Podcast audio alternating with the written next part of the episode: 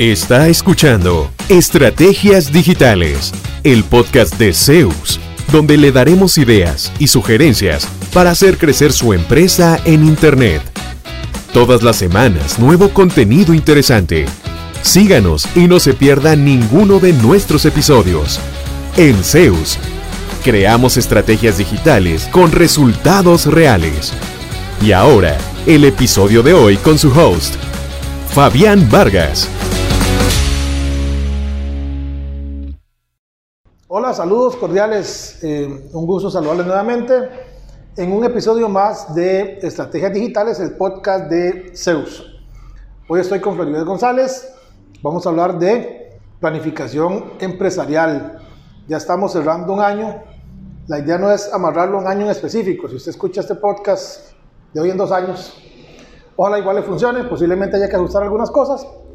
Pero vamos a ver cómo diseñar un año de éxito para su negocio enfocado en el plano digital. Y para eso nos, nos acompaña hoy Flori González. Flori, ¿qué tal? ¿Todo bien? Hola, ¿qué tal Fabián? Qué gusto saludarte como siempre. Para quienes nos escuchan por primera vez, hay que decir que este podcast está dirigido a dueños y directivos empresariales, independientemente del tamaño de su negocio, incluyendo profesionales independientes que tienen su propia marca personal y desean convertirse en referentes del entorno digital para atraer más y mejores clientes. Hoy vamos a hablar de la planificación empresarial, como vos estabas diciendo, y cómo ciertas herramientas e indicadores nos permiten a partir de datos tomar mejores decisiones y actuar con el propósito no solo de sostener nuestro negocio, sino de expandirlo. Además, una adecuada planeación nos ayuda a generar objetivos a corto y largo plazo, proyectar mejor el presupuesto, que todo el mundo sabe que en estos momentos hay que cuidar la platica, y utilizar mejor los recursos disponibles, disminuyendo, por supuesto, los riesgos y la incertidumbre. En resumen, el propósito de planificar es aumentar nuestra apuesta por la rentabilidad, la competitividad y la sostenibilidad ante un mercado cada día más demandante. Para empezar, Fabián, creo que una duda que siempre tenemos es cuál es la mejor forma de planificar nuestro trabajo de cara a un nuevo año laboral, independientemente de cuál año sea. Y para quienes estamos empezando este mundo del emprendimiento, quisiera decirte, en tu caso, como CEO de Zeus Web, una agencia digital con clientes ya en 10 países, pero que no empezó siendo así, ¿verdad? Siempre supiste cómo cómo planificar, cómo diseñar esos flujos de trabajo y esos objetivos? ¿O es algo que aprendiste con el paso del tiempo? Yo tenía todo muy claro desde el primer día. ¿En serio? Mentira, mentira, mentira. Yo, wow, estoy, quedé, impresionada, digamos. Bueno, para empezar, mi formación es dura, es técnica. Yo soy ingeniero en sistemas. Ahí si nos dieron una pasadita por alguna clase de administración o estrategia no empresarial. No fuiste a esa clase vos. Si fui, no me acuerdo, pero realmente fue una de 30 materias, o sea, ahí es programe, diseñe bases de datos, eh, haga consultas, aprenda lenguajes de programación. Entonces, eh, yo estudié en San José y cuando regresé a Pérez, a, la ciudad donde yo nací, a establecer la empresa, eh, hice un ejercicio muy rápido. Yo dije, tenía un, en ese tiempo tenía un sitio web que se llama perezleón.net. Entonces yo dije, mira, yo le puedo vender publicidad a esa gente. En, en Pérez hay, pongámosle que hayan mil empresas, que yo le venda 100, un 10%, y que cada una le cobre 5 dólares, y yo con eso pago el alquiler, la comida. ese fue mi estudio de mercado, Ajá. eso fue lo que pensé. Ajá. Y al día siguiente estaba saliendo a buscar esos 100 clientes aquí en Pérez y establecer mi negocio. Porque yo lo vi muy bonito, muy romántico, claro, que no va a decir que no? Hace 20 años. Y lo que me encontré fue una, una, realidad muy diferente, ¿verdad? Entonces yo no, no, no tenía nada de claridad sobre hacia dónde quería ir. Yo quería venir a trabajar acá, quería establecer un negocio acá. Y un pecado que nos pasa muy posiblemente a todas las empresas estamos empezando eh, en nuestros inicios es ¿para qué un plan de trabajo? Si de todos modos eso lo hacen empresas muy grandes, muy consolidadas. Yo pensaba que McDonald's, sí, Coca-Cola, la cervecería Costa Rica, eh, la, librería tal. Pero uno, ¿qué plan va a hacer? Lo sentía como algo muy, muy largo y muy... Entonces lo mío es que hasta que me da risa, ojalá esta experiencia le ayude a alguien. Yo iba a la oficina de un amigo, de Carlos Roberto, en algún momento he contado, de desarrollo urbano, y yo llegaba a aprender técnicas de programación. Y ahí sentado, es que es increíble, ahí sentado yo decía, bueno, aquí estoy, el que ocupa un sitio que me busque. y nadie sabía que yo estaba ahí sentado. O sea, nadie sabía. Wow. Y a mí no me dio por decir, bueno, hagamos un plancito, ¿por qué no voy los lunes a tocar puertas y los martes aquí, los miércoles me siento a aprender cosas de programación? Yo iba muy diligente, muy responsable, muy deseoso, iba todos los días a la oficina, esperando que alguien por voluntad divina, porque Dios quisiera, llegara a buscarme ahí. Y nadie sabía que yo estaba ahí. Entonces, fíjate el nivel de desconocimiento de decir, mira, voy a hacer un plancito. Y al fin y al cabo, eh, a través de capacitaciones con bancos, principalmente, que en ese tiempo daban muchas, empecé a ir a actividades no pensando en mejorar la empresa, sino como para ir a ver qué aprendía. Entonces ahí nos empezaban a decir, vea, hágase un plan, eh, piense a quién quiere venderle, piense cómo va a lograr esas ventas. O sea, básicamente es hacer un alto, poner algunos planes en blanco y negro, algunas ideas de ventas, quiero 10 clientes a fin de año, quiero hacer esto, quiero hacer esto y después decir, para el punto 1 voy a hacer ABC. Para el punto 2, vea, fui como 20 charlas de esas. Y siempre venía con la mejor intención y después llegaba y me sentaba a seguir programando. Y estoy seguro que eso le pasa a muchas empresas ahorita, eh, especialmente si están empezando, que tienen las mejores intenciones, pero los consume el día a día. ¿verdad? Claro. Entonces, hasta que un día vienen y me senté a hacer un plancito. Es más, nos pusieron un ejercicio, grupos de cinco, conozcanse entre ustedes visiten las empresas de los demás. Y yo no tenía oficina, era una oficina ahí prestada. Pero fue a visitar a los demás. Y ahí vine qué pasó cuando empecé a visitar gente, empecé a conocer gente. ¿Qué? Y me empezaron a comprar, porque ya empezaron a saber qué hacía yo. Ojo, y cuando eso yo ni siquiera sabía qué hacía, ni para dónde iba, ni, ni cuánto valía. Era a pura prueba de mercado. Uy, no, muy caro. Uy, bajémosle un poquito. Uy, no. Fue una cosa, digamos... ¿Por cuántos años? Los primeros tres años. ¿sí? Hasta que empecé a, digamos, a tecnificar un poco más el proceso, a entender un poco mejor de cómo costear, de cómo poner precio.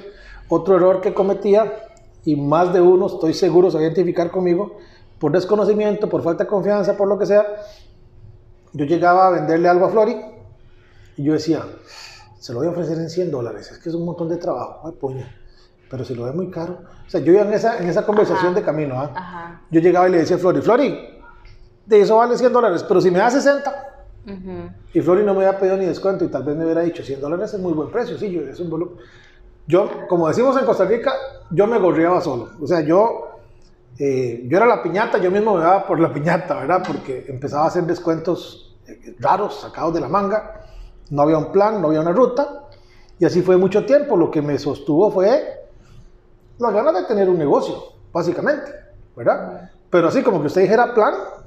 Claro, pero entonces de lo que me estás contando identifico, y, y también a partir de mi experiencia, identifico dos cosas. Una es que tenés tal vez la motivación para querer hacer la planeación, pero nunca sacaste el tiempo para planificar. Y la otra es cuando se planifica, pero no se ejecuta. Es decir, tampoco hacer un Excel, el Excel por sí solo no va a hacer magia, ni la herramienta que usemos, ni el Word que no sé, estoy inventando. Eso no va a hacer magia. Entonces, tengo que primero trascender esa primera, ese primer bloqueo que me pongo, que es sentarme a planificar y considerar que ese tiempo que le voy a dedicar a la planificación es tiempo de trabajo también, porque hay gente que dice, es que, es que esto no es trabajo, entonces lo hago en la noche cuando llego a mi casa o lo hago el fin de semana y están agotados y evidentemente no planifican porque no consideran que la planificación forma parte de su trabajo del día a día. El plan no tiene que ser capítulo 1, subcapítulo tal, 1.2, 1. Una hoja en blanco. Un plan a tres meses es mejor que no tener nada porque así empezamos. Yo hacía un plan para el primer trimestre, cuando empecé a hacer medio planes. Entonces yo decía, mira, yo quiero hablar con fulano, sultano, y me hacía una lista de empresas con las que quería trabajar, y después decía, bueno, ¿qué les puedo ofrecer a este, y a este, y a este? Y visité mucha gente y empecé a hacer negocios con gente que visité, pero que me lo puse en un proyecto trimestral, en una, una meta trimestral, y entonces ya tenía inclusive más enfoque de hacia dónde quería ir. Entonces no tiene que ser tampoco para que nadie se asuste algo como un plan, tiene que llevar un capítulo. Claro, hay formas de, miles de formas. Ahora es un poco más elaborado, los planes que hacemos son más, más, más detallados. Incluso hay herramientas, ¿no? Tampoco es que uno tiene que inventar el agua tibia. en Google usted pone herramientas para planificar o planificación empresarial. Pero, como usted decía, bueno, son tres, tres partes. El plan, hay que hacerlo, hay que sentarse a hacerlo. Y en función de mis capacidades, de mis metas, de, mis, de mi visión, planeación, pero después hay que hacer la ejecución. que yo, yo, hacía planes en los eventos en los que iba y el plan venía y se quedaba en una gaveta y yo seguía haciendo lo mismo. A todo el mundo le ha pasado. Plan, ejecutar y controlar.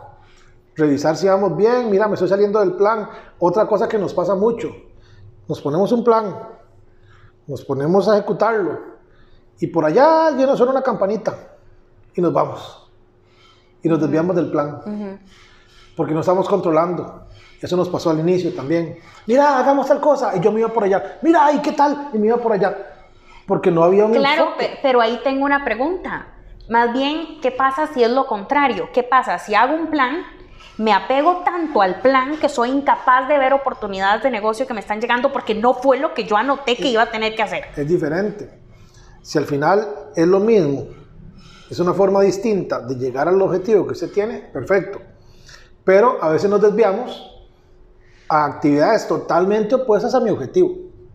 Por ejemplo, usted dice, mira, yo pensé que a la gente le iba a gustar este control remoto que tengo aquí en la mano, un control remoto negro. Pero le he preguntado a tres personas y me dicen que el control les gusta, pero el color no, que tal vez, bueno, yo había pensado hacerlo solo negro, ¿qué tal si hago tres colores? Ok. Pero siempre voy para allá. Pero si de repente usted dice, mira, ¿qué tal si lo ofrezco, además de este control remoto, eh, de masajes en los pies, o sea, cosas como muy diferentes. Ajá, claro. ¿Verdad? Entonces, que, no, que ni siquiera son complementarias.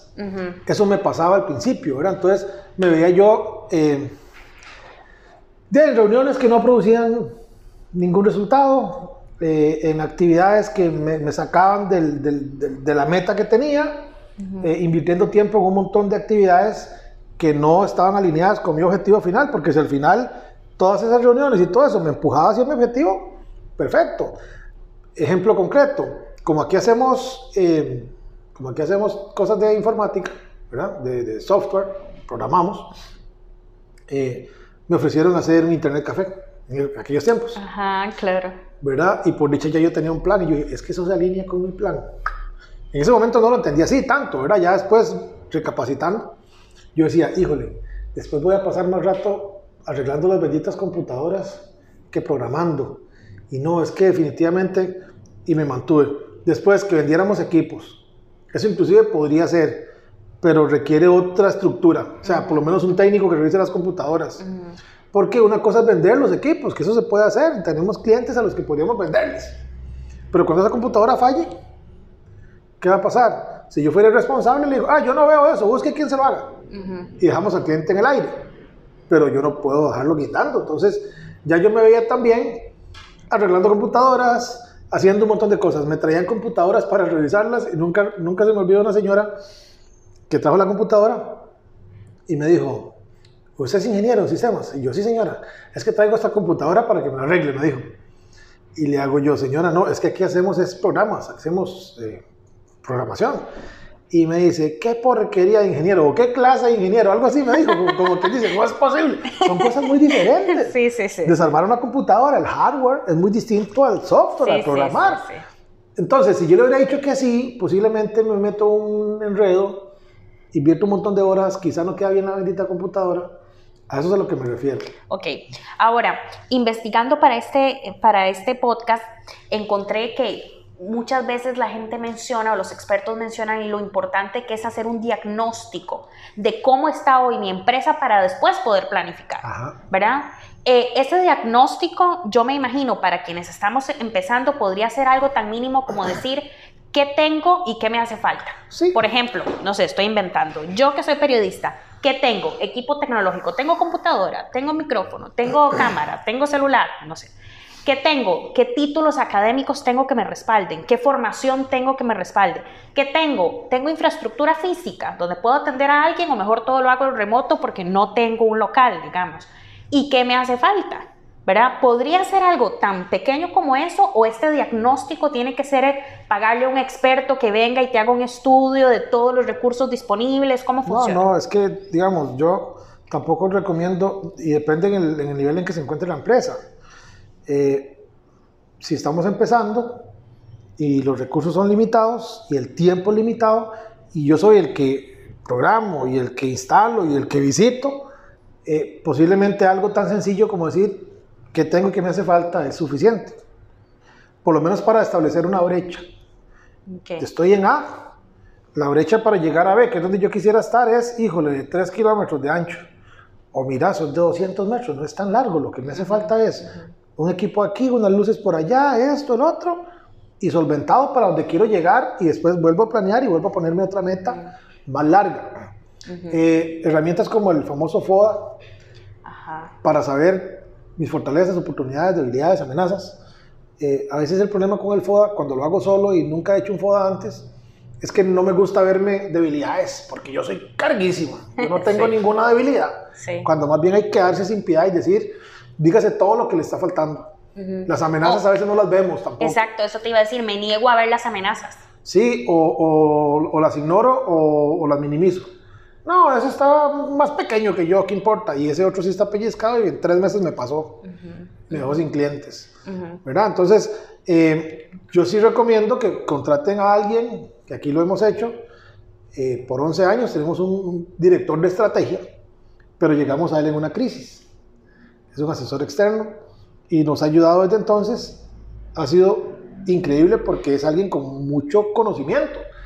No lo tuvimos hasta el momento en que llegamos a encontrarnos con él, digamos que íbamos bien porque había mucha oferta, había mucha demanda, no porque hubiéramos hecho un plan muy robusto. Cuando se cayó la, la, crisis del 2008 en Estados Unidos, que reventó aquí en el 2009, de ahí nos falló el sistema y no nos habíamos preparado para una eventual amenaza de ese tipo, nunca la vimos. Es más, yo escuché en Estados Unidos, eh", pero aquí todo estaba bien hasta el año siguiente. Entonces no me preparé. Qué, qué diferente este año de la pandemia. Recuerdo que cuando ya estaban hablando de que era global y que en marzo del año pasado, en marzo del 2020, tuvimos una sesión de trabajo, el asesor, mi esposa, mi socia y yo, y decidimos mandar al equipo de trabajo mejor a trabajar remoto, antes de que el gobierno dijera, todo el mundo para la casa. Y nos preparamos inclusive antes de.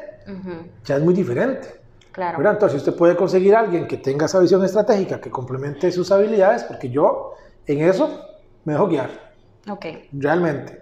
Pero a veces cuesta que alguien me diga a mí, el dueño, ¿qué hacer con mi propia empresa? Jamás.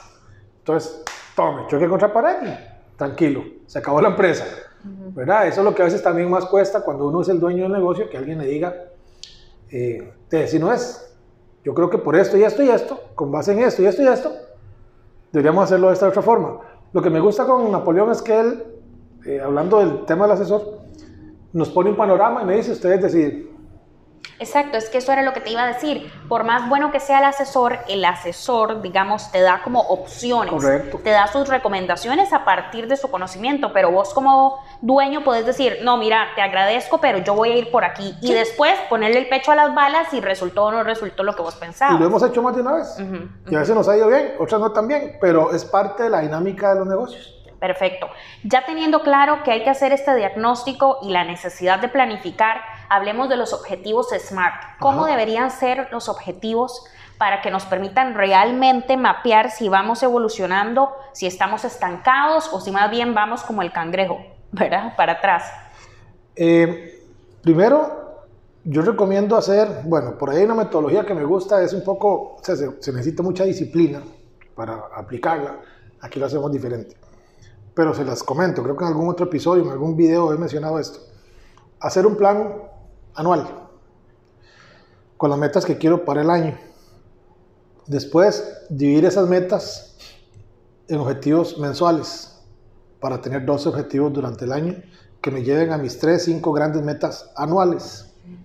Y luego dividir esos objetivos mensuales en pequeños avances semanales. Muy bonito la teoría, el problema es que uno por ahí de febrero. febrero ya. ya se tropezó con las de abril y ya dejó votada la primera de enero. Entonces, ¿qué hacemos ahora? Después de un tiempo, para ir midiendo esos objetivos, ponemos una meta anual y hacemos revisiones semanales sobre las metas anuales. Al principio yo decía, híjole, una reunión semanal. Mucho, tenemos como dos o tres años de, hacerlo de esa forma. Yo decía, mucho. ¿Por qué tanto? Realmente a veces no nos alcanza el tiempo. Y nos ayuda muchísimo a lograr las metas. Y entonces, mucho de lo que estamos viviendo ahora como empresa, con nuevos clientes, contratando personal, viendo, viendo mejoras tangibles, no son casualidades, que uno tal vez diga, ah, es que esto ustedes venden tecnología, cuidado pierde, todo el mundo ocupa eso. Sí, pero no necesariamente por eso su agencia va a crecer, si usted no tiene un plan. Y otra cosa, hay que tener cuidado, crecer es fácil, gestionar adecuadamente ese crecimiento es lo complicado y lo estamos viendo ahorita. Ok, ahora ocupo nuevos procesos. El plan que teníamos ya lo alcanzamos y vamos más bien para allá. Tenemos que hacer un plan para manejar esto que se nos está dando ahorita es, esa es la parte interesante de estar pendiente de, no simplemente de dejar que las cosas pasen y ya. Eh, estar pendiente con el tema de, de, ventas, de facturas. En Costa Rica eso es estricto porque hay factura electrónica. O sea, se puede vender y vender y vender. Y si tiene un desorden, Hacienda al fin de año no le, no le importa. Nada más dice, ah, bueno, sus estados financieros reflejan esto y esto y eso. Usted me debe tanta plata. Entonces, también con más venta viene más responsabilidad, más, más control porque de al fin y al cabo su ganancia se puede ir en puros impuestos al fin del año. Si usted no es ordenado, si usted no lleva un buen control de todas esas cosas. Entonces, hay que verlo como un todo. Y también lo que vos decías de encontrar la asesoría adecuada. Por ejemplo, yo soy periodista, ¿verdad? Claramente mi formación no está ni cerca de incluir contabilidad y papeleos de administración y nada. Por un lado, he hecho cursos y capacitaciones y he leído libros para por lo menos entender un poquito el lenguaje y que no me agarren tampoco, como decimos en, Costa Rica, tan de magia. Y lo responsable. ¿Verdad? Ajá. Pero después, por ejemplo, en mi caso, yo que soy simplemente una consultora independiente, contraté un buen contador alguien en quien yo confío y que ese señor me explica todo, mira, ya viene la fecha, hay que presentar esto, se llena de esta manera, nosotros nos encargamos, mandarnos tanta información. O sea, porque evidentemente yo no quisiera, como vos estabas explicando, aquí en Costa Rica el Ministerio de Hacienda es bastante estricto, entonces yo no quisiera que el día de mañana me digan, se acabó esta experiencia de ser consultora independiente porque le debe hasta la forma de caminar Hacienda, digamos. Porque nunca ni siquiera supe que tenía que hacerlo o cómo tenía que hacerlo. Y contratar a un contador es casi que un paso mínimo, ¿verdad? Pero incluso hay, hay personas Incluso hay personas que tendrán que contratar para su propio negocio un administrador, porque tienen tal vez la visión y son expertos en el tema técnico del fondo de su modelo de negocio, pero no en llevar adelante la empresa. ¿verdad? Entonces a veces se requiere por un lado la humildad y por otro lado la conciencia de hasta dónde llega mi conocimiento para yo hacerme cargo de este o aquel proceso dentro de mi empresa si es efectivamente hacia donde yo la quiero llevar. No, y es que también uno puede consumirse en el, en el día a día y deja olvidados los objetivos y llegó donde pudo llegar. Yendo hacia cualquier lugar, pero no necesariamente el que tenía que ir. Eh, en el camino se pueden perder oportunidades, eh, oportunidades que se, que se, que se vislumbran, vislumbran muy bonitas, eh, realmente no lo son tanto y me, me desenfocan. que no los mueva solamente el tema financiero, económico, de hacer plata Qué interesante, ajá. Para nosotros eso es importante. Nos apareció en el tiempo electoral una oportunidad muy, muy interesante, si usted la ve en términos del monto que era. No sé si lo mencioné en otro podcast o en otro evento. Era una inversión muy grande la que iban a hacer en publicidad en redes sociales. Pero nosotros teníamos que poner toda nuestra infraestructura, nuestras facturas, nuestra cara.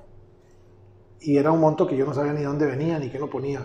Al final lo pusimos en la balanza y dijimos, puña, por este monto vamos a perder la paz, la tranquilidad, vamos a hacer algo que se ve medio extraño o no.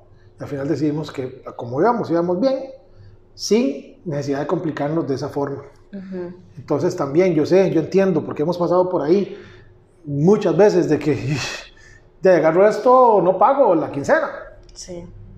También hay que valorar el largo plazo, ¿verdad? Porque no se puede de repente llenar de clientes que lo arrastran hacia donde hablamos en otro episodio, hacia un, hacia un momento de infelicidad. Entonces estás trabajando y percibes plata, pero no estás disfrutando lo que estás haciendo. Porque no hubo un plan, porque no me preparé, porque agarré lo que me llegó y de repente un día digo, pero ¿qué carajos estoy haciendo aquí, haciendo esto y trabajando de esta forma con clientes que no me llenan, que no me gustan? que al fin y al cabo ni me pagan lo que, lo que me molestan y todo el tiempo que me consumen, si hacemos un plan, si nos enfocamos, podemos valorar de si esto que me está llegando es una oportunidad que me va a ayudar a, a moverme hacia donde quiero ir, a, a, eliminar esa brecha que habíamos definido, o simplemente me a llevar por otro lado a un lugar donde efectivamente no es donde quiero estar. Y otra cosa que yo quisiera comentarte, en mi caso, no como gerente de un negocio, sino como asesora o colaboradora externa de empresas. Eh, me parece que a veces cuando uno tiene un liderazgo en una empresa y ese liderazgo te dice, vamos a llevar la empresa hacia acá, estos son los objetivos, pero al mes siguiente los ves yendo hacia allá, para uno de verdad te descoloca por completo, entonces uno no sabe ni siquiera ¿Cómo? Pero íbamos a hacer de marketing digital, pero ahora estamos barriendo patios, estoy inventando. Eh, eh, ¿Cómo es la cosa? Entonces, es una cosa que nada que ver con la otra. Exacto, eso te llega a generar incluso para los colaboradores, para el equipo humano, para los propios clientes, un completo como incongruencia, ¿verdad? Y de alguna manera ese tipo de, de incoherencia en el actuar se va a transformar en buena o mala reputación. Porque, ¿verdad? Si yo digo, yo soy, por decir algo, como en, en Zeus, somos los expertos en SEO, pero el día de mañana alguien te dice, Fabián, vos me puedes hacer SEO y vos decís, no, mira, es que estoy muy ocupado porque además acepté una contratación haciendo muebles y además estoy eh, organizando vacaciones para otras empresas, y, ¿verdad? Entonces no sos el experto en SEO, entonces ¿puedo confiar en vos para esto o no puedo confiar en vos? ¿verdad? Y también el tipo, como vos estabas diciendo, el tipo de clientes o de proyectos que acepto están alineados con la construcción de esa reputación que yo quiero, de esa marca que yo quiero institucionalizar, digamos, eh, potenciar, o más bien el riesgo es demasiado alto para mí porque finalmente voy a poner mi marca en mi cara. Algo que, para complementar eso, creo que lo mencioné en otro episodio, pero vale la pena recalcarlo ahorita. Nos llegó un, lead muy interesante de una empresa de, eh, creo que es agroquímicos, están en, toda Latinoamérica. Resulta que el gerente de Centroamérica o Latinoamérica es conocido de un cliente mío en Panamá. Entonces nos contactaron, ¿verdad? Y cuando nos reunimos me dijo, vea, estamos necesitando hacer flyers, brochures, banners, vallas en Nicaragua, en Honduras, en Guatemala, en Costa Rica, en Panamá. Yo no hago flyers, yo no hago brochures, o sea, los hemos hecho para algunos clientes como para apoyarlos con algo muy puntual. Sí, pero como el diseño, pero digamos. Yo no, lo imprimo, yo digo, yo le hago el diseño y ahí está. Y una forma de apoyarlo, usted en mi sitio web no ve que yo ofrezca flyers, dice, brochures, nada de eso.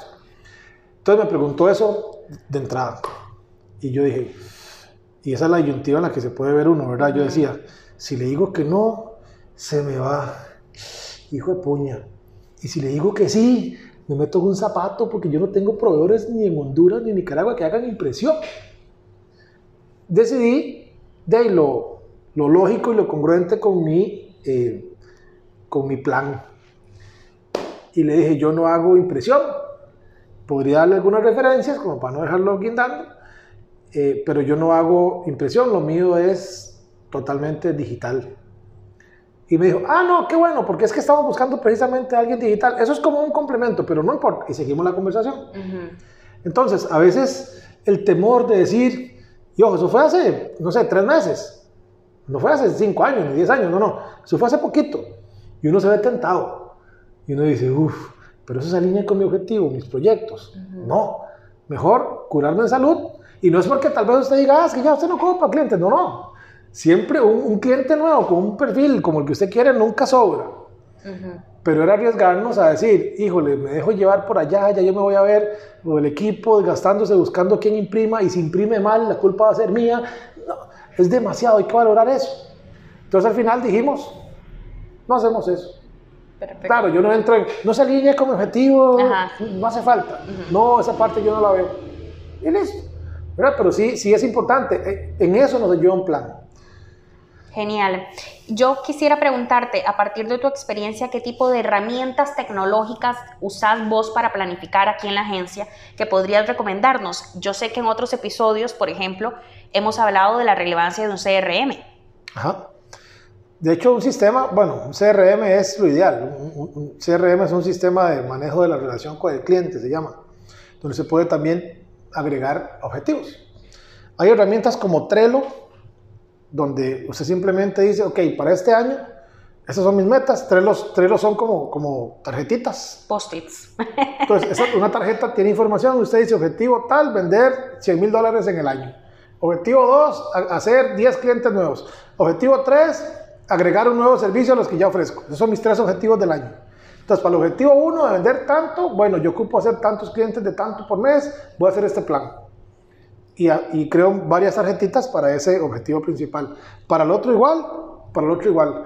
Y simplemente ya es tenerlo en una parte donde yo pueda verlo y estarlo trabajando. Funciona el papel, funciona una agenda, funciona el Google Calendar, pero entre tanta anotación, entre tanta cosa, sería mejor hacer un espacio solo para tener mis objetivos ahí visuales. Además, este tipo de herramientas también permiten poner, por ejemplo, si un objetivo está atrasado, si está a tiempo, si no ha comenzado. Que me avise si estoy ya atrás. Está hecho. Ajá. Todo eso me, ayuda. Eh, me permite trabajar de forma colaborativa. Entonces yo puedo algunos objetivos asociarlos con el contador. Mejorar los informes financieros para Hacienda este año. Y veo eso con el contador. Em, cambiar el logo y la identidad gráfica de mi empresa. Ese es un objetivo para ese año. Okay, lo voy a ver con un equipo de diseño que me está ayudando, etc. Entonces, hay herramientas. ¿verdad? No, no, tienen que invertir en miles de dólares en software carísimo. No, no, no. Trello gratis.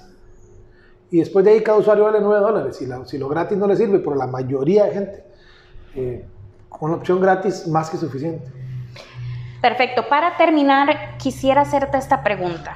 ¿Se vale todavía al día de hoy, terminando 2022, empezando 2023, planificar cuando ya la pandemia nos demostró que existen infinidad de factores externos que no están bajo nuestro control? ¿Qué pasa, por ejemplo, si sacamos el tiempo, las horas, incluso hacemos reunión de equipo, planificamos y a los pocos meses nos damos cuenta que las cosas simplemente no están saliendo como habíamos planeado y no se están logrando esos objetivos? Es que, vamos a ver, por nuestra propia experiencia, es mejor tener un plan y ajustarlo a no tener un plan y llegar a cualquier lado. O sea, Para nosotros fue mucho más eh, sencillo ajustar el curso viendo lo que se nos venía, porque tenemos un plan y dijimos, ok, ¿cómo vamos a llegar allá? Híjole, si la gente se va para las casas y, ¿qué ocupamos? Darles internet, darles computadoras, darles pero si no, simplemente vayan para la casa y sigan ahí, usted registre las facturas y usted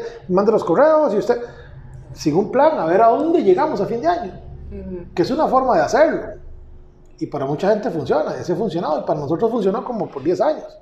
Eh, al fin y al cabo, al fin del año, mira, hubo ganancias, qué bendición, ¿verdad? Pero no fue un plan, no, no, no responde a una, a, una, a una decisión que tomé desde el año anterior inclusive. Ojo que, por ejemplo, cuando abrimos oficina en Estados Unidos, en 2015, esa fue una decisión que tomamos en diciembre de 2014, en vista de los resultados que estábamos obteniendo durante el año.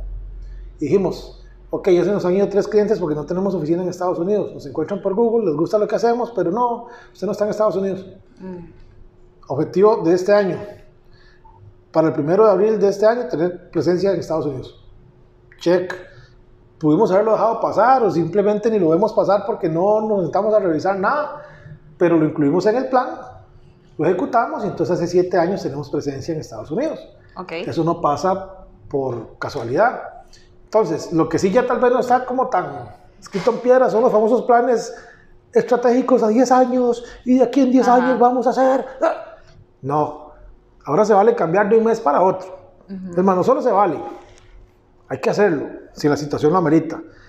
Pero si usted no sabe que ya viene una pared, porque usted no planificó nada y de repente se llevó el, ¿verdad? el, golpe, quizás es mejor decir, bueno, para evitar llevarme un golpe con esa pared, o sea, para no llegar a la meta tal, yo debo, y ahí entra el plan. Hacer esto, evitar esto, capacitarme en esto. El año pasado eh, perdí cinco negocios buenos porque no sabía esto. Bueno, no, no, tengo ese conocimiento, voy a buscar a alguien que lo tenga, no tengo la plata para contratarlo, voy a proponerle a alguien un, una, una, alianza. Pero esas cosas no pasan solas. Si yo no las identifico, si no las mapeo, si no las pongo en un documento, si no le hago check y un seguimiento, puede que pasen, puede que no. Eso es depender del resto, depender de los demás. Alguien decía por ahí que la, recomendación boca a boca es como la menos, la menos fiable. Es de las mejores. Pero yo no puedo obligarlo a usted a que me recomiende, por más contenta que usted esté con mi servicio. Puede que sí, puede que no. Entonces, ¿qué hace una empresa proactiva y responsable? De ahí busca maneras de darse a conocer, de proyectarse, de hacer publicidad, de atraer nuevos clientes. Obviamente, tratar súper bien a los clientes actuales invitarlos proactivamente a que lo recomienden y le agradezco si usted le comenta, si le gustó la experiencia, ¿verdad? Pero a veces simplemente los atendemos, los dejamos que se vayan, no sabemos si les gustó, si no les gustó, no les pedimos que nos recomienden, no, nada. Entonces no estamos, digamos que tomando acción sobre, sobre los resultados que podríamos obtener. ¿Y cómo capitalizar esos resultados para mi marca? Porque digo, el cliente claramente los está capitalizando. Si yo te doy una buena asesoría y esa asesoría te ayuda a ser rentable, competitivo y tal, vos de alguna manera estás obteniendo un retorno de inversión sobre lo que me estás pagando. Pero yo nada más obtuve el salario, los honorarios o lo que sea y lo dejo ahí. No, ¿cómo hago para que eso impulse también a mi empresa? Ve, hay algo tan sencillo como decirle a un cliente, eh, aquí está mi link de Facebook.